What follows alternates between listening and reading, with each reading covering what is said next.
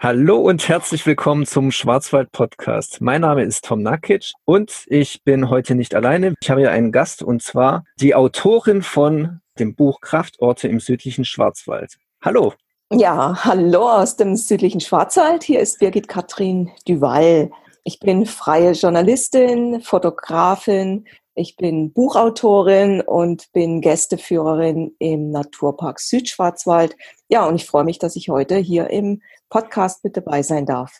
Ja, ich freue mich, dass Sie auch die Zeit gefunden haben, teilzunehmen bei uns im Schwarzwald-Podcast. Wir sind ja noch ein recht junger Podcast. Wir sind erst bei der vierten Folge. Ich muss noch dazu sagen, die Frau Duval, die hat auch schon einen Schwarzwald-Podcast gemacht. Die letzte Folge ist schon ein paar Jahre her, soweit ich mich erinnern kann.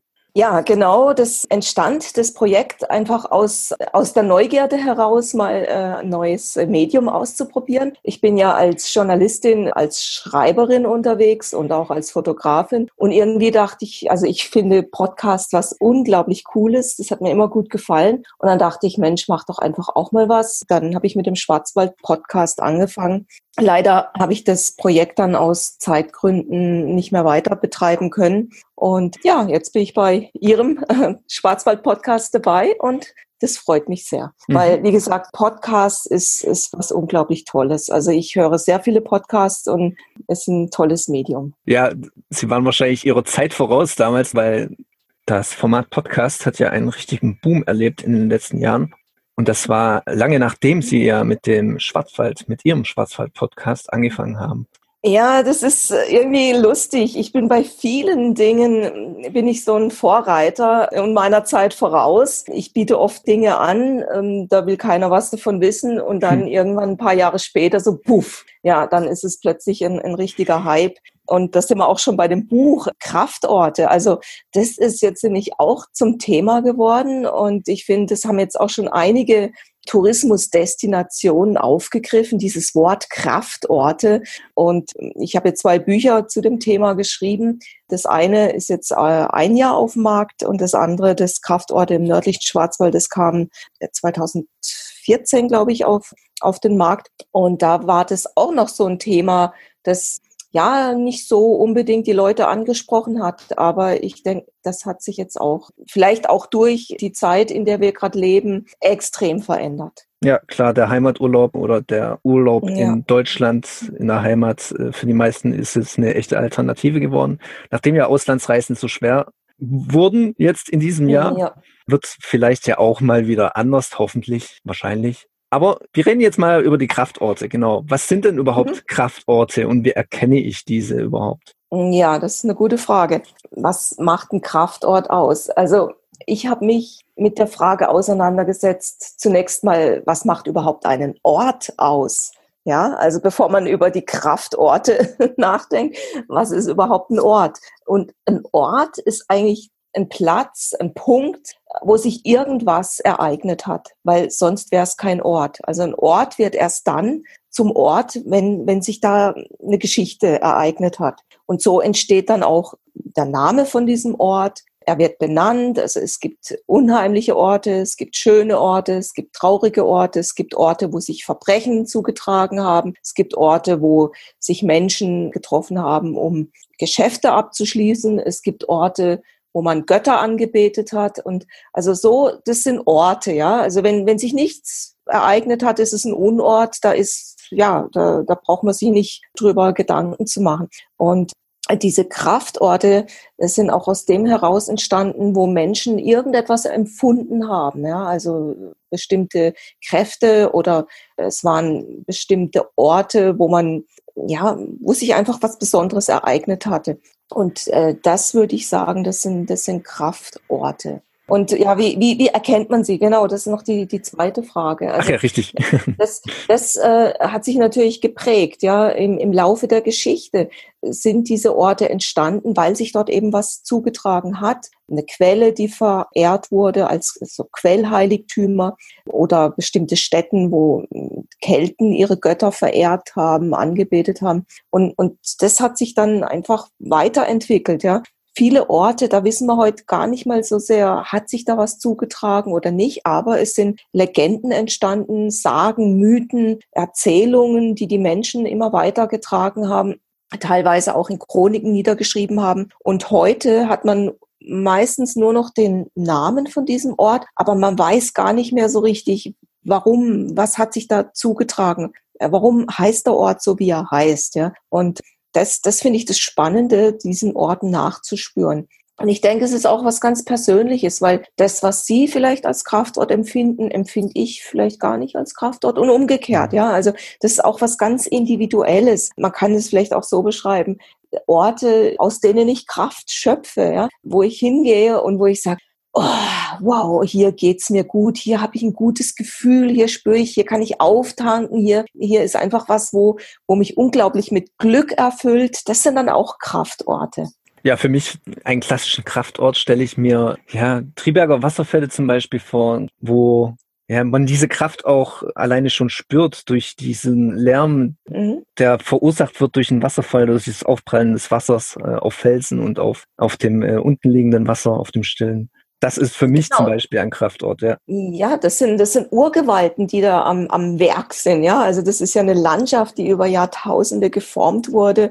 Äh, diese Gletscher, die zurückgegangen sind. Und, und da, da sind noch solche Urkräfte spürbar. Also auch wenn man unterwegs ist und man wird von einem Gewitter überrascht. Also das ist ja auch sowas, ne, wo man, boah, da spürt man, welche Gewalt diese Natur doch hat. Und genauso auch ist es bei, bei Wasserfällen. Das, das sehe ich genauso. Also da, da steht man einfach da und man hört das Tosen, das Toben und spürte diese, diese nackte Urgewalt des Wassers. Das ist auch was unglaublich Schönes. Mhm. Welche Idee verbirgt sich dann hinter dem Buch? Haben Sie mehrere Wanderrouten im Südschwarzwald abgefrühstückt und dann ist Ihnen die Idee gekommen, ja, da könnte man doch ein Buch darüber schreiben oder wie ist die Entstehungsgeschichte ja. zu verstehen? Ja, das ist eigentlich ganz nüchtern. Mhm. Und zwar wurde die, die Frage an mich herangetreten, ob ich denn nicht dieses Buch schreiben würde. Und zwar, das kam so, das ist der Verlag Oertel und Spörer aus Reutlingen. Der hat eine Buchreihe, die nennt sich Kraftorte. Es gibt bereits Kraftorte Schwäbische Alb und Kraftorte Bodensee. Und dann wollte der Verlag gerne auch ein Kraftortebuch über den Schwarzwald. Und die haben dann nach einem Autor, nach einer Autorin gesucht. Und über Umwege, weil ich ja sehr viel über den Schwarzwald schreibe und auch als Schwarzwaldexpertin gelte, hat dann ein eine Tourismusdestination hat dann dem Verlag den Tipp gegeben, frag doch mal bei der Birgit Katrin Duval nach. Ne? Die kennt sich da ziemlich gut aus und die schreibt sehr gut. Also gehe ich mal davon aus, dass sie das gesagt haben. Mhm. Ähm, und es gab dann einen Anruf vom Verlag. Es gab dann auch ein Treffen. Bin nach Reutlingen gefahren und ja, dann hat man sich über das Projekt unterhalten und ich dachte dann, ja doch, also das könnte ich mir schon gut vorstellen, so ein Buch zu schreiben. Wo ich damals nicht so ganz glücklich war, muss ich jetzt offen auch zugeben, war der Name Kraftorte. Ja. Mir kam das ein bisschen arg, ja, so spirituell, esoterisch angehaucht vor. Und ich habe dann echt überlegt, Mensch, wie, schreibe ich das Buch? Und ich habe dem Verlag auch den Vorschlag gemacht, der Schwarzwald ist riesig. Lasst uns doch eine Ausgabe für den nördlichen Schwarzwald machen. Das war dann auch damals auch gerade die Eröffnung vom Nationalpark Schwarzwald. Und dann kann man später noch eine Südausgabe machen. Und so haben wir es dann auch gemacht. Es, gab, es gibt also eine Ausgabe Kraftorte im nördlichen Schwarzwald. Und seit einem Jahr ist jetzt das Kraftortebuch im südlichen Schwarzwald auf dem Markt. Das nennt sich dann Wanderungen zu mystischen Orten und geheimnisvollen Plätzen. Also das war eine Anfrage vom Verlag und heute muss ich sagen, bin ich sehr glücklich drüber, dass ich diese Bücher geschrieben habe. Es war nämlich unglaublich spannend, diese Recherche. Und ich habe wahnsinnig viel dazugelernt ähm, über die Geschichte der Orte. Also das war wirklich harte Arbeit. Zum einen bin ich die ganzen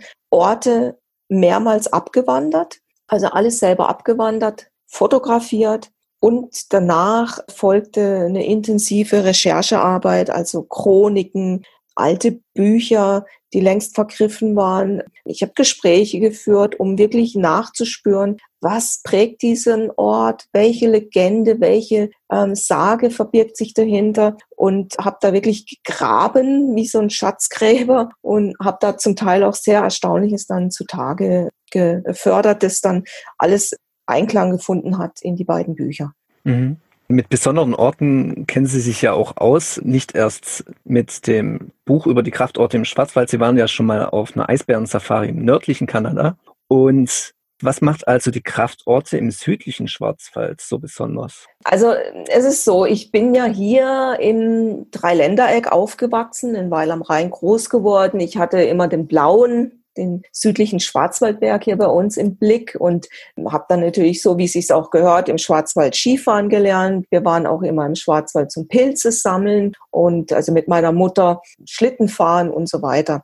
Und dann äh, kam halt so eine Zeit, da war der Schwarzwald aber sowas von uncool für mich. Das war einfach so ein Gebiet, ein Ort, da gehen halt diese rotbesockten Wanderer hin. Also so diese, ja, ja, wie man sie sich halt so vorstellt, ne? so okay. die mit Wanderstock und Hut und so roten Strümpfen und und äh, also ja, jetzt habe ich es ja, vor mir. Also, ja. ja, genau. Also der Schwarzwald war für mich völlig out. Also das, da war ich so Teenager, in, ja Anfang 20 vielleicht noch so. Und da zieht's einem erstmal so raus in die weite Welt. Ja, ich habe also mal viele Reisen gemacht und fand es irgendwo draußen in der Welt immer schöner als jetzt so in der eigenen Heimat. Und ich hatte da eine Freundin, die ist aus dem Schwäbischen hergezogen und die fand den Schwarzwald ganz toll. Und dann hat sie immer gesagt, Mensch, wir müssen dahin und dorthin. Und die kannte sich also unglaublich gut aus. Und wir sind dann Mountainbike gefahren und die hat mir also wirklich die spektakulärsten Orte gezeigt. Ja. Und, und ich würde mal sagen, diese Freundin, die hat so richtig so die Begeisterung und die, die Liebe so für zur Heimat in mir geweckt. Also ich fand es dann auf einmal echt spannend, ähm, was ich da alles so entdecken konnte vor der eigenen Haustür.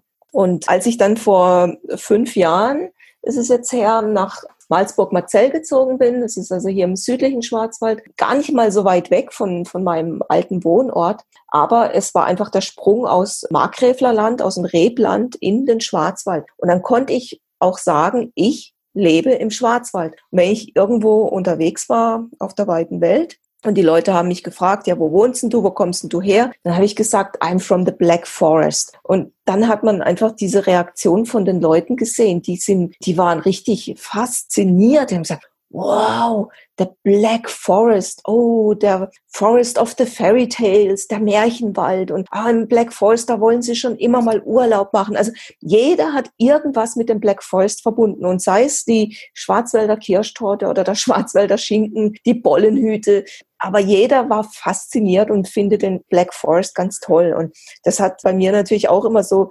warum, was, warum finden die Leute das so ja, so, so faszinierend, ja. Warum flippen die da alle aus, wenn es um den Black Forest geht? Und das, das ist für mich auch das Schöne. Ich glaube, es ist ein, ein Name, ein, ein Gebiet, eine Landschaft, wo unglaublich viel mit Mythen und Sagen zu tun hat, ja, wo, wo einfach lebt und durchwebt ist durch dieses Rätselhafte und Mystische. Und ich mhm. glaube, das fasziniert die Menschen so sehr, ne? die, diese Mystik, die in dieser Landschaft steckt. Ja? Und das findet man halt auch wieder in diesen Kraftorten. Und ich glaube, diese Kraftorte, die prägen wesentlich die Landschaft, die Menschen, die hier leben und dann natürlich auch diese Ausstrahlung, die, die das ganze Gebiet hat. Ja, und das macht das Ganze so spannend. Jetzt bin ich mords abgewichen. Ich weiß gar nicht, was die ursprüngliche Frage war. Das passt perfekt, weil es ging ja, ja darum, wie besonders die Kraftorte im südlichen Schwarzwald sind. Genau, was macht sie so besonders? Mhm. Also, ich habe dann jetzt bei dem zweiten Buch, bei den Kraftorten im südlichen Schwarzwald, bin ich, weil ich mich ja schon ein bisschen mehr mit dieser Frage, was sind Kraftorte und so beschäftigt habe, bin ich auch ein bisschen der Frage nachgegangen, ja, eben spürt man das? Spürt man dieser Landschaft dieses an? Also es gibt zum Beispiel ein Buch von einem elsässischen Wünschelroutengänger, das nennt sich Orte der Kraft, Schwarzwald und Vogesen. Mhm. Und der ist hingegangen und hat das Ganze auf irgendeine Art vermessen. Also der sagte, er kann das richtig messen, diese Kräfte, die da diesen Ort ausmachen und so. Und das ist mir schon, ja, also sehr esoterisch das war jetzt nicht mein Ansatz. Eben mein Ansatz kommt von der Geschichte der Orte her, aber auch das Spüren. Und ich habe das auch mehrmals erlebt, dass ich was gespürt habe, als ich an einem Ort war. Und also das hat tatsächlich was zu tun. Natürlich spürt man nicht jeden Tag was und vielleicht spürt der eine was und der andere nicht, aber es ist wirklich so, man spürt, man spürt etwas, ja. Das kann man gar nicht so in Worte fassen, aber es gibt ein Erlebnis und das hat mich schier umgehauen. wo mir das wirklich deutlich vor Augen gebracht hat. Und zwar war ich da unterwegs zum Balzer Herrgott. Es ist bei Gütenbach eine Christusfigur, die in einer, ich glaube, eine Eiche ist es, eingewachsen ist. Ja, also der Baum, der wuchs und dieses Christusbild ist mit dem Baum mitgewachsen und auch eingeschlossen. Also ein ganz, ganz bekannter Ort. Und ich bin da mal hingegangen wollte mir das anschauen. Da habe ich damals noch gar nicht dieses Kraftortebuch recherchiert. Es war ein bisschen ein trüber Tag. Es hat sehr gewindet, leicht geregnet, als ich da an diesen Parkplatz gekommen bin und musste dann ungefähr noch einen Kilometer bis zu diesem Baum laufen. Und unterwegs merke ich plötzlich, wie ich so, also wie mir richtig ein kalter, eiskalter Schauer über den Rücken läuft ganz, ganz seltsam, ein richtig komisches Gefühl. Und mir wurde unwohl. Ich habe ich hab mich mehrmals umgedreht, dachte ich, Mensch, verfolgt mich da einer? Was, was ist das? Also es war ein bisschen, nicht ein bisschen, es war richtig unheimlich. Bin dann aber weitergegangen zu diesem Baum, habe den fotografiert, habe mir den angeguckt und laufe wieder zurück zum Parkplatz. Und wieder dieses komische, so, uh, also, hm, war dann echt froh, als ich dann in mein Auto steigen konnte und dann wieder nach Hause gefahren bin. Und dann, ungefähr zwei Jahre später war das, habe ich für das Kraftortebuch im südlichen Schwarzwald recherchiert. Und mir war dann auch klar, ich möchte diesen Balzer Herrgott mit in dieses Buch nehmen und recherchiere über den Ort, über die Geschichte. Und dann lief mir nochmal ein eiskalter Schauer über den Rücken, weil okay, ich in wow. der alten mhm. Chronik gelesen habe, mhm. dass das Gewann, durch das ich da gelaufen bin zu diesem Balzer Herrgott, heißt Mörderloch. Kein Witz, es heißt Mörderloch. Und ich habe dann gelesen, dort haben sich zwei Morde ereignet im 1700 irgendwas, müsste jetzt nochmal nachgucken. Und ich hatte sofort wieder mein Bild vor den Augen, als ich da zu diesem Balzer Herrgott lief. Und, und ich dachte, wow, das ist ja echt krass. Ich habe das regelrecht gespürt. Mörderloch, ne? also das ist was richtig Unheimliches. Und, und so, denke ich, spürt man das den Orten immer noch an.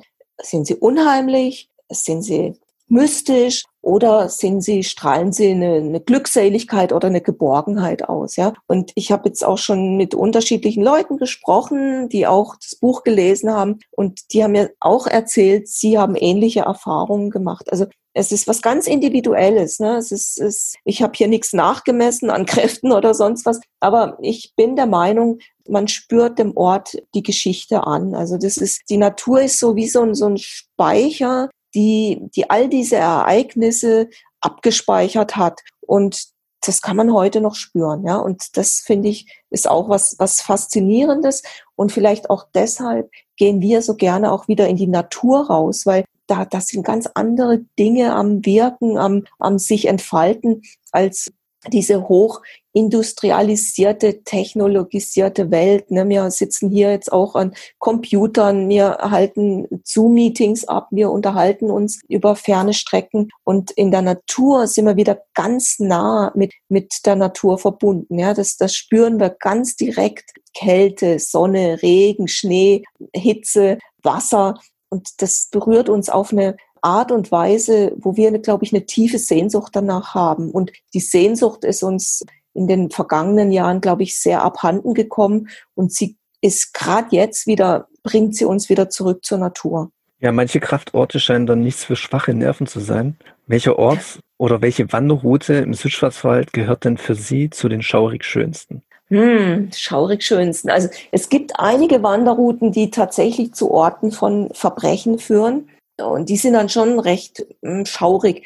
Es ist natürlich auch immer eine Frage, wie, wie ist gerade so das Wetter, ja? Also bei strahlend schönen Sonnenschein, ja, ja da kommt, kommt nicht so, so äh, nee, da kommen nicht so, so schaurige Gefühle auf. Aber es gibt durchaus Momente und Situationen, wo dann vielleicht so, es wird dämmerig und dann kommt so ein Windstoß und dann hört man noch irgendwas im Unterholz knacken und da kann einem schon ganz anders werden, ja? Also es gibt einige Orte, wo ich sagen würde, ja, da würde ich jetzt vielleicht nicht unbedingt so nachts alleine hingehen. Das sind jetzt vielleicht so Burgruinen, äh, sollte man sowieso nicht nachts hingehen, weil die ja dann geschlossen sind. Aber da könnte ich mir schon vorstellen, dass da so, so unheimliche Gefühle auftauchen. Aber jetzt eine konkrete Wanderung kann ich jetzt so eigentlich gar nicht benennen. Ich glaube, das ist sehr Jahreszeiten und auch Tageszeiten abhängig. Mhm. Dann Die Gegenfrage, wo haben Sie sich am geborgensten gefühlt? Wo fanden Sie es am schönsten? Ah, da gibt's ganz viele Orte, die ich, die ich besonders schön finde. Also ich bin ganz gerne zum Sonnenaufgang auf einem Berg, zum Beispiel der Belchen, das ist ja auch der, der Berg der Kelten, des Sonnengottes. Die haben dort oben den Sonnengott verehrt, den Belenos wie sie den Berg nannten. Und ich finde, im Belchen ist, also es ist super, super schön, wenn man dort oben ist und den neuen Tagesanbruch miterlebt. Das ist sowieso eine, eine faszinierende Zeit, kurz vor Sonnenaufgang. Der neue Tag bricht an, die Morgenröte, man sieht die Alpen, ja, und dann plötzlich kommt das Sonnenlicht und taucht das ganze Land wieder in, in Farbe und also wunderschön. Also das kann ich nur jedem raten, einfach mal auch früh aufzustehen. Jetzt ist es natürlich auch nimmer so früh hell. Äh, Im Sommer ist es schon sehr anspruchsvoll. Ja. da muss man manchmal schon um drei Uhr morgens aufstehen um dann oben auf dem Berg zu stehen. Aber das ist was unglaublich Schönes. Und ja, interessanterweise auch die Nacht. Also ich bin großer Fan der Dunkelheit, der Nacht und habe da auch schon ganz, ganz tolle Momente erlebt. Man hat ja so eine Urangst vor der Dunkelheit und vor der Nacht. Wenn man das überwunden hat, dann kann einem die Nacht auch ein unglaublich schönes, geborgenes Gefühl vermitteln. Aber wie gesagt, das braucht ein bisschen, bis man sich daran gewöhnt hat, ähm, dass man nicht bei jedem kleinen Knacken im Wald zusammenzuckt und so. Das ist auch was, was wir ein bisschen verloren haben. Diese Verbindung, dass man sich auch in der Dunkelheit bewegen kann. Natürlich nicht quer durch den Wald laufen, weil wir haben ja auch sehr viele Wildtiere, die nachts aktiv sind. Äh, überhaupt sollte man es eigentlich vermeiden, in der Dämmerzeit draußen im Wald zu sein. Deswegen halt auf den Wanderwegen bleiben und dort laufen, wo, wo die Wege verlaufen, dass man das äh, Wild nicht stört. Aber da gibt's auch unglaublich schöne Momente. Ich bin einmal nachts, wir haben draußen übernachtet, im Schlafsack mit äh, Isomatte und bin aufgewacht und und blicke in einen Sternenhimmel, der, der hat, also das war sowas von überwältigend, der hat mich schier umgehauen. Ich habe die Milchstraße gesehen, äh, tausende Sterne haben gefunkelt, das war ein glitzerndes Diamantenmeer über mir und da, das hat mir auch ein, ein wunderschönes Gefühl vermittelt von, wow, also das ist, ich kann es gar nicht beschreiben, ja, so, so ein Teil von diesem Ganzen zu sein, von diesem Universum, von, von dieser Natur. Also das war auch ein unglaublich eindrückliches, beglückendes und auch wohliges Gefühl. Ja, sehr schön. Und ja, dieser Hinweis, dass man sich auf den Wanderwegen bewegen sollte, ist auch eventuell wichtig, weil hier einen ausgewachsenen Eber gegenüberzustehen, das ist wirklich kein Spaß. Mir ist persönlich noch nicht passiert, aber ich kenne Geschichten davon, wie es von anderen passiert ist. Und da kriegt man dann wirklich Angst davor. Ja, ja, also im Moment ist ja eher so das Thema, dass die Leute Angst vorm Wolf haben. Und also ich muss sagen, ich hatte jetzt hier im Schwarzwald noch kein Erlebnis, äh, wo ich jetzt sage, oh Gott, das war jetzt schrecklich oder ich bin verfolgt worden oder ich bin irgendeinem Wildschwein gegenübergestanden. Also ganz im Gegenteil, nee, das, ich denke, die, die Tiere, die hören ja die Menschen, ja. Also wenn man sich bewegt, die hören uns, die nehmen uns längstens wahr, bevor wir sie sehen ja, deswegen auch im Winter, in der kalten Jahreszeit, gerade der Appell, dadurch die Tiere nicht zu stören, weil jede Aufschreckung macht ja das Wild scheu. Sie müssen rennen und laufen und verbrauchen viel Energie. Viele Tiere verenden auch deswegen. Ja. Aber ich denke, der Schwarzwald ist sicher. Man muss keine Angst haben. Man muss auch keine Angst vom Wolf haben. Da denke ich, wird viel Angst geschürt, ja. Aber es ist ja nicht so, dass wir hier irgendwelche Wolfsrudel haben, die, die hier durch den Schwarzwald ziehen und es auf die Menschen abgesehen haben. Gut, dann ich verlinke zum einen das Buch in den Show Notes, die Kraftorte im südlichen Schwarzwald von Birgit Katrin Duval und noch der Hinweis, dass Frau Duval tatsächlich auch Führungen macht zu diesen Kraftorten und allgemein Führungen über Wanderrouten im Südschwarzwald oder auch im Nordschwarzwald, muss ich nochmal nachfragen. Es ist eher südlicher Schwarzwald, genau. Also ich bin Gästeführerin im Naturpark Südschwarzwald, habe dieses Jahr meine Ausbildung abgeschlossen, da bin ich sehr stolz drauf. Und es ist also auf jeden Fall angedacht, dass ich äh, Wanderungen zu den Kraftorten im südlichen Schwarzwald anbiete. Momentan ist es äh, wegen der derzeitigen Situation noch nicht ganz möglich, aber ich gehe mal davon aus, ich bin zuversichtlich, dass ich die Wanderung dann im kommenden Jahr anbieten kann. Wunderbar. Ansonsten, ich kann das Buch nur wärmstens empfehlen. Da sind wunderschöne Bilder drin von diesen ganzen Kraftorten. Sie sind ja auch Fotografen und schon mehrfach ausgezeichnet dafür. Deswegen, es lohnt sich dieses Buch allein schon wegen den Bildern, nicht nur wegen den schönen Texten dazu. Und ja, dann bedanke ich mich bei Ihnen für dieses tolle Interview. Und vielleicht ja, trifft man sich dann nochmal, falls Sie noch ein Buch zu Kraftorten schreiben, ein weiteres Mal darüber zu reden. Und ich habe sehr gerne Ihren Geschichten jetzt zugehört. Ich hoffe, unseren Zuhörern ging es ähnlich. Und dann überlasse ich Ihnen das letzte Wort und Sie dürfen sich verabschieden von unseren Zuhörern. Ja, und ich bedanke mich ganz herzlich für die Einladung, für das tolle Interview und freue mich natürlich über weitere Leser, über neue Leser und kann eigentlich nur ermutigen, gehen Sie raus, suchen Sie sich Ihre eigenen Kraftorte, lassen Sie sich von unserem schönen Schwarzwald verzaubern und alles Gute und vielen Dank nochmal. Und ich bin natürlich sehr gerne bereit wieder für ein neues Interview, weil neue Bücher sind in Arbeit. Mehr verrate ich jetzt äh, nicht dazu und freue mich dann auf unser nächstes Gespräch. Alles Gute und tschüss. Ciao.